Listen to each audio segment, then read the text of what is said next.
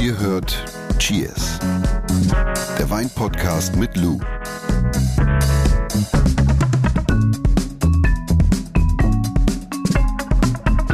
Sag mal, was, was hast du eigentlich für dieses Jahr an Reisen geplant? Ich komme gerade zurück aus Südafrika. Ah, Mm. glücklich. Viel Sonne, viel guter Wein. Aber kein Urlaub, hast gearbeitet, ne? halb, halb. Oh. Halb, halb. Man muss ja immer, ne? Das alles so ein bisschen Work-Life verbinden. Balance heißt. Work-Life-Balance. Und äh, gestartet sind wir dieses Jahr aber in Johannesburg, sind dann rüber nach Durban, dann von Durban Richtung Port Elizabeth, dann über die Wildcoast, über die Wildcoast gefahren. Und dann zum Schluss gab es noch ein paar Tage Kapstadt Mm. und Cape Winelands und sind dann von den Cape Winelands äh, weitergefahren in, an, die, an die Westküste Richtung Mm. Paternoster zu den kleinen Fischerdörfchen, haben ein bisschen Langusten gegessen und so, was man halt so macht, ne? So, und bei dir? Sonne. Sonne im Januar, Februar, das ist Ja. genau das, was man braucht. Was für eine Überleitung. Januar, Februar sind ja auch so die Monate, wo viele über den Deich fliegen. Über den wie großen ich, Deich. Südafrika, Neuseeland. Oder? Oder Australien. Down Under, Ja. richtig. Und du hast ja Familie da, ne? Ich möchte da schon mal drüber sprechen. Ich möchte mit dir gleich schon mal so ein bisschen über deine Backpacking-Vergangenheit, weil ich war noch nie vor Ort. Du musst nachher schon mal ein bisschen aus dem Nähkästchen plaudern, bitte. Wir Erzähl. können ja nicht immer nur, nur Weinwissen hier, hier, hier. Erzähl ich gleich. Jetzt äh, gibt's erstmal die Kostprobe. Ja. Der Wein der Woche. Wir haben nämlich auch Australien im Glas. Ein Einstiegs-Chardonnay. Das ist der Chardonnay Overseas. Chardonnay Overseas aus Southeastern Australia. Und der ist trocken ausgebaut. Easy drinking. Ich bin ja sehr zurückhaltend mit Overseas-Wein geworden, aus irgendeinem Grund. Ich habe ganz viel immer dann aus Europa getrunken zuletzt und habe mir mal gedacht, warum muss ich Wein importieren von f- weit weg, wenn ich guten Wein rechts und links habe? Ja, das kann man ja auf viele Produkte oder Lebensmittel projizieren. Aber nichtsdestotrotz kommen aus Australien und natürlich auch aus Neuseeland und Südafrika hervorragende Weine. Großartige Weine. Ja, großartige Weine. Und auch Australien hat sich in den letzten Jahrzehnten zu einem der bedeutendsten äh, Weinproduzenten der Welt entwickelt. Und äh, es ist ja auch ein Kontinent, deswegen bin ich immer so ein bisschen vorsichtig mit dem Wording. Sagt man jetzt Weinanbauland oder sagt man Weinanbaukontinent? Oder, aber da kommen wir gleich auch nochmal drauf zu sprechen. Ja, Das ist ein Stückchen Heimat auf jeden Fall für mich. ja erzähl Ja. mal. Du warst Naja. Backpacken da und das war in welchem Jahr? Ach, Wie ich war schon öfter, her? nee, das ist schon länger her. Ach Ich war so. schon öfter Backpacken, aber in, mein Onkel lebt da. Mhm. Und früher zusammen mit meiner Tante, so, jetzt leben sie getrennt, und mit einem Sohn, der ist aber inzwischen nach England gegangen, Mhm. um da zu arbeiten. Nein, ich habe in Australien, vor allen Dingen in der Jugend damals, richtig geniale Sachen äh, fliegen gelernt sozusagen. Mhm. Ich bin, da bin ich zuerst hingereist nach der langen Schulzeit, da habe ich Geld verdient und dann bin ich erstmal nach Australien gegangen für ein halbes Jahr. So dieser Klassiker, wenn man sagt, man geht nicht gleich an die Uni oder geht gleich in die Lehre oder was, sondern man lebt und erlebt erstmal. Und das habe ich da getan. Und das war wirklich, das kann ich nur jedem empfehlen. Also ich war jetzt tatsächlich schon lange Zeit nicht mehr da, aber es war für mich so Open Mind. Also es hat mir wirklich Sagen den Horizont geöffnet. Es ist so, wenn du in Australien, wenn du aus Europa kommst, aus Deutschland, du steigst in Australien aus dem Flugzeug und guckst in den Himmel. Es ist ein anderer. Das, ist klingt ja- total komisch, Aber aber es viele so. haben das bei mir auch im Studium gemacht. Äh, viele sind dann entweder nach Neuseeland, nach Mhm. Südafrika und ich glaube sogar fünf meiner Kommilitonen, die sind nach Australien gegangen. Also Australien, wie gesagt, Kontinent, extrem vielfältig, sowohl was das Landschaftsbild angeht, als natürlich auch das Klima. Aber zurück zum Wein. Ja. Oh, da habe ich auch viel Erfahrung gehabt mit Wein. Die konsumieren viel mehr aus Schläuchen. Also das ist total Bag-in-Box, normal. ja. Ja, ja, Ja. Dass die im Kühlschrank ähm, zwei verschiedene Rebsorten haben, so Mhm. äh, in Casks, ne? Also so in, in, in Kartons. Mhm. Das war schon damals so. Und das ist da schon immer usual business gewesen, einfach aus Schläuchen zu trinken Ja, und zu zapfen. Die machen Ganz- den Kühlschrank auf, zapfen was auf. Also Weißwein vor allem. Ja. Das hast du auch in Norwegen und so in anderen Ländern. Das ist ganz normal, nur in Deutschland und in vielen anderen Ländern Europas. Da ist es halt so ein bisschen verpönt, was ich nicht so wirklich verstehe, aber es ist ein anderes Thema. So, wir, müssen, wir müssen tiefer rein. Also erstklassiger Wein, äh, den gibt's in Australien, definitiv. Ne? Und wir haben ja auch schon mal darüber gesprochen. In der Weinwelt sprechen wir immer noch so von alter Welt und neuer Welt. Und äh, Neuseeland, insbesondere Neuseeland und eben auch Australien mit äh, Tasmanien gehört zur neuen Welt, obwohl Wein eigentlich schon seit dem 18. Jahrhundert in Australien angebaut wird. Zum Beispiel die, die Weinbau Geschichte Neuseelands ist wesentlich jünger. Also die ist jetzt, glaube ich, 60 oder 70 Jahre alt. Australien geht auf, 18, auf das 18. Jahrhundert zurück. So die Zeit, als die europäischen Siedler kamen. Exakt, richtig. Nur war es damals so, dass Australien sehr wenig normalen Stillwein produziert mhm. hat, sondern eher gesprittete Weintypen, wie zum Beispiel Sherry oder Portwein. Und erst in den 1970er, 1980er Jahren hat sich Australien mit den normalen Weinen so ein bisschen durch, also eher durchgesetzt gegenüber Sherry und Portwein mhm. und hat dann auch auf dem europäischen Markt ein ja, wenn man das jetzt ganz unromantisch formulieren möchte, Absatzkanal gefunden. Ja. Aber das ist, also die, die, die Still, das ist ein blöder, blödes Wort, finde ich, aber die Stillweintradition Australiens ist noch nicht wirklich alt. Ja. Was wird eigentlich so angebaut in Australien, wenn man den ganzen Kontinent betrachtet? Auch da, wir haben ja Länder wie Griechenland oder Italien, die ein sehr hohes Vorkommen haben an autochthonen heimischen Rebsorten. In Australien ist das nicht der Fall. Das sind fast alles internationale Rebsorten. Und zu den wichtigsten Rebsorten im Rotweinbereich zählen Shiraz. Haben wir schon mal eine Folge gemacht, was der Unterschied eigentlich ist zwischen Shiraz mhm. und Syrah. Wir haben Cabernet Sauvignon, Merlot und Spätburgunder, also Pinot Noir.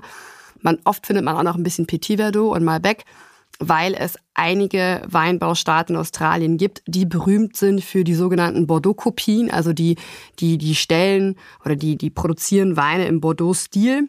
Und bei den, bei den weißen Rebsorten sind es eher so Chardonnay, Sauvignon Blanc, Semillon. Auch da sieht man wieder diese Parallele bei, bei, bei Sauvignon Blanc und Semillon zu Bordeaux und äh, auch Riesling. Und das ist äh, sehr spannend. Also es gibt sehr viele internationale Weinwettbewerbe, wie zum Beispiel Master of Wine oder Master of Sommelier, wo du dann wirklich in der Blindverkostung einfach einen Riesling aus dem Clare Valley angestellt bekommst. Ja. Das ist ja echt abgefahren. Mhm. Riesling im Cool Climate Stil mhm. sozusagen. Also es gibt das äh, Eden und das Clare Valley in Südaustralien und das sind halt eben so zwei Weinanbaugebiete, die berühmt sind und das ist ja so das, das, das, das Trickige in diesen Verkostungen, äh, für Rieslinge bekannt sind im Cool Climate Stil. Also die weisen tatsächlich ähnliche Stilistiken auf wie Riesling aus Deutschland. Ja. Aber wie groß sind denn äh, die äh, Flächen da? Australien ist der fünftgrößte Weinproduzent der Welt und hat eine Fläche von etwas mehr als 150.000 Hektar.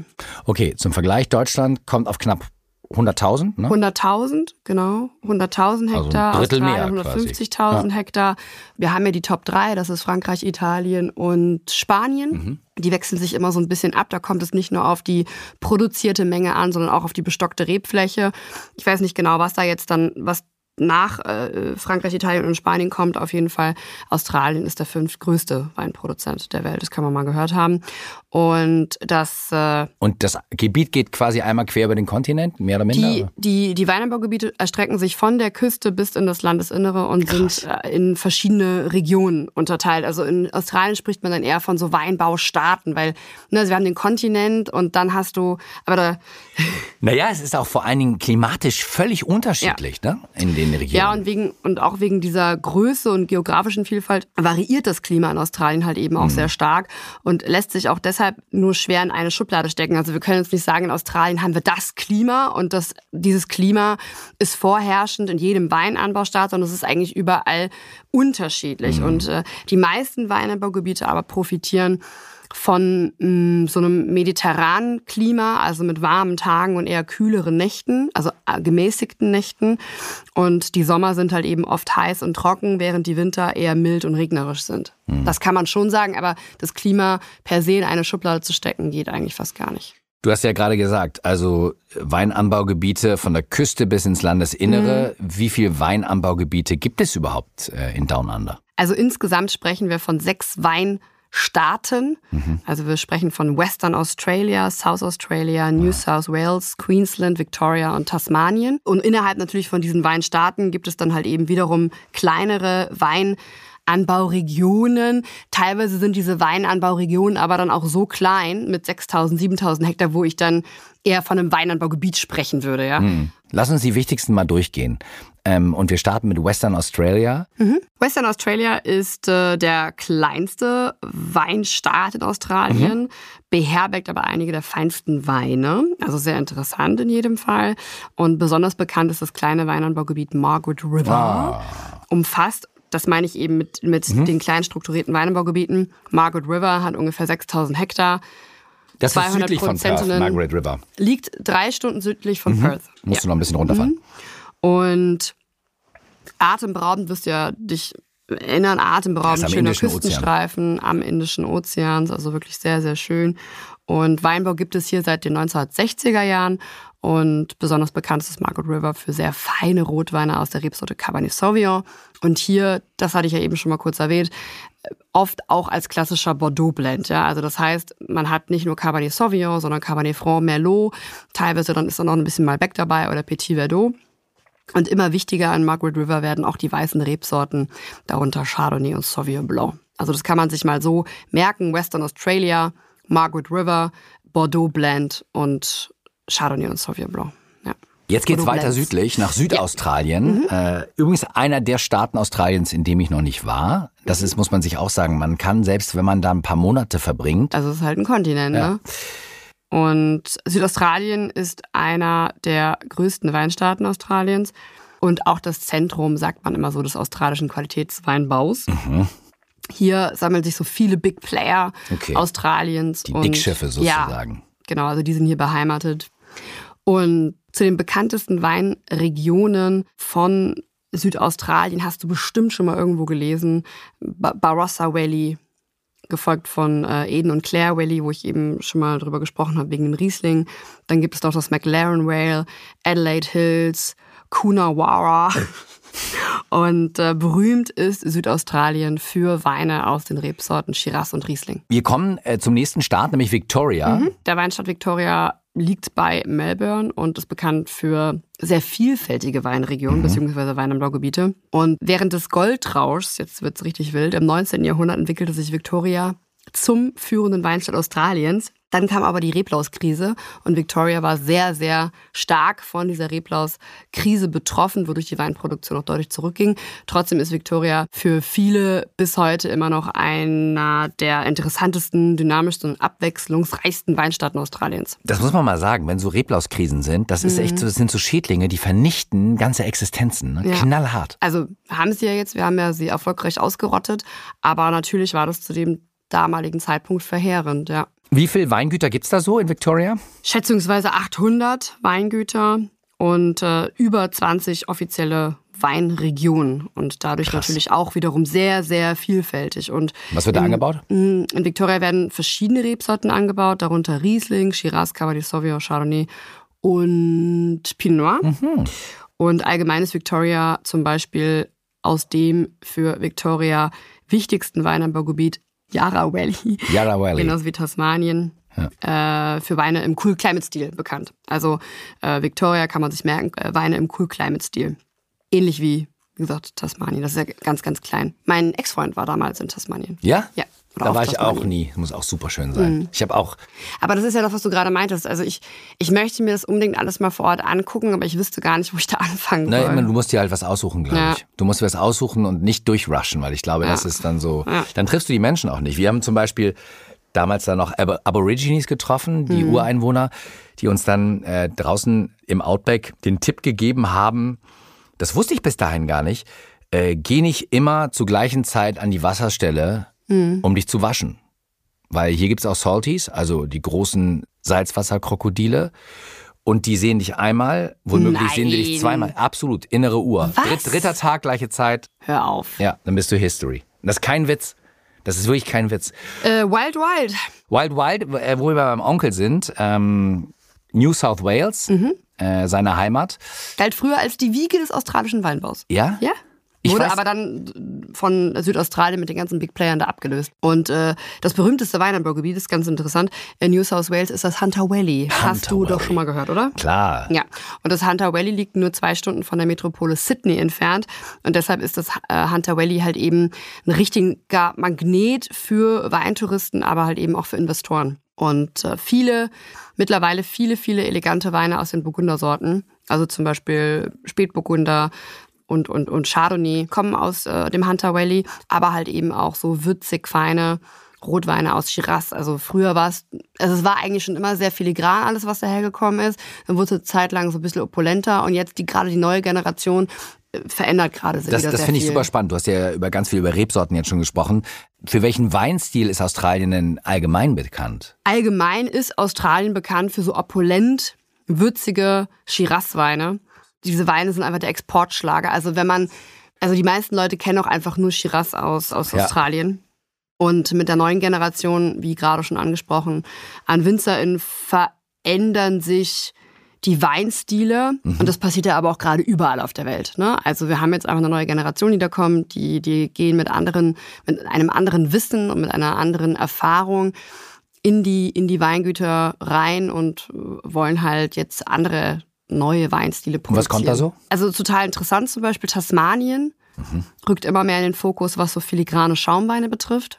Also Schaumweinproduktion. Mut zur Lücke, sage ich Ja, mal. Ne? dann diese knackigen Rieslinge, wie gesagt, aus dem äh, Eden und äh, Clare Valley. Und äh, Chardonnay und Pinot Noir im Cool Climate Stil aus Victoria.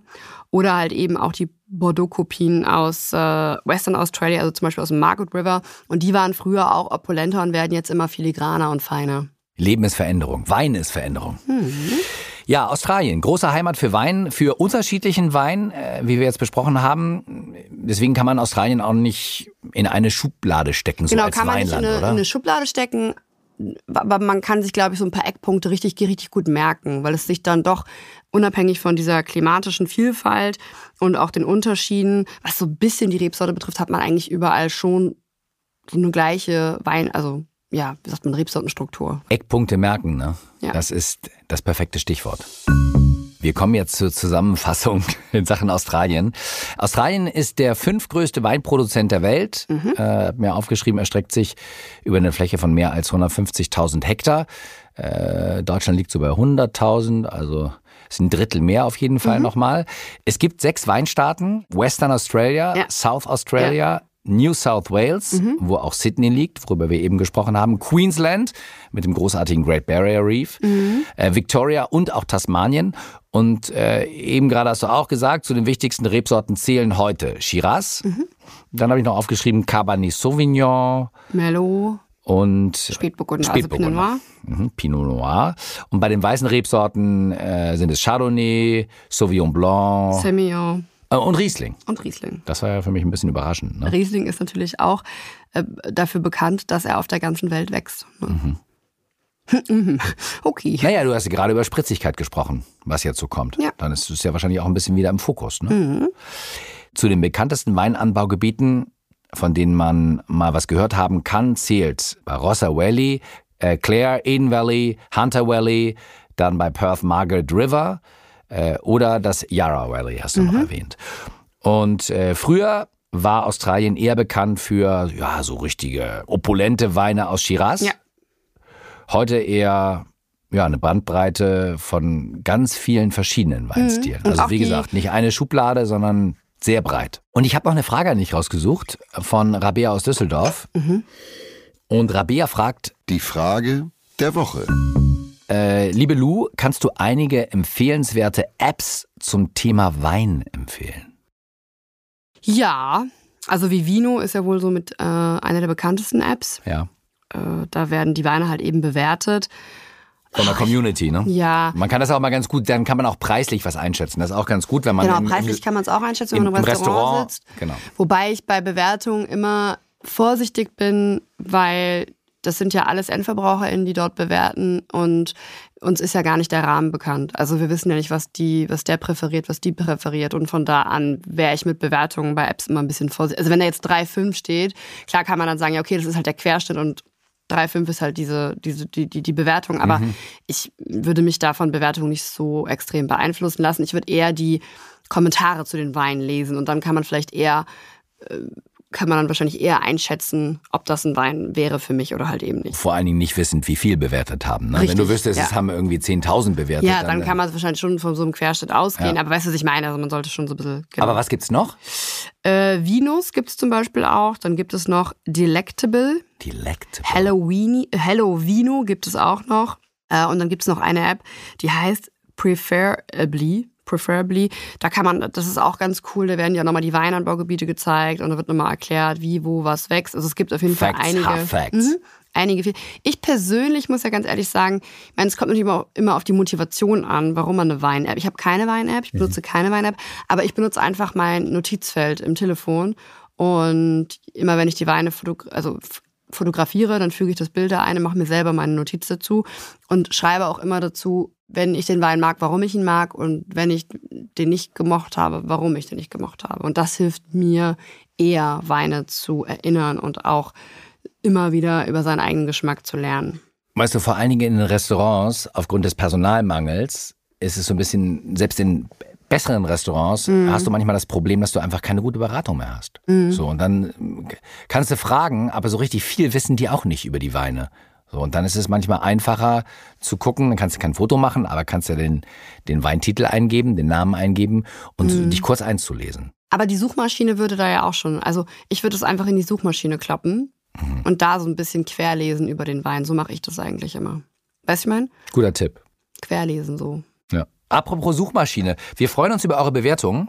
Fünf Sterne dürfen es sein mhm. und äh, ein Abo natürlich auch. Ne? Die mhm. Cheers Community wächst und wächst.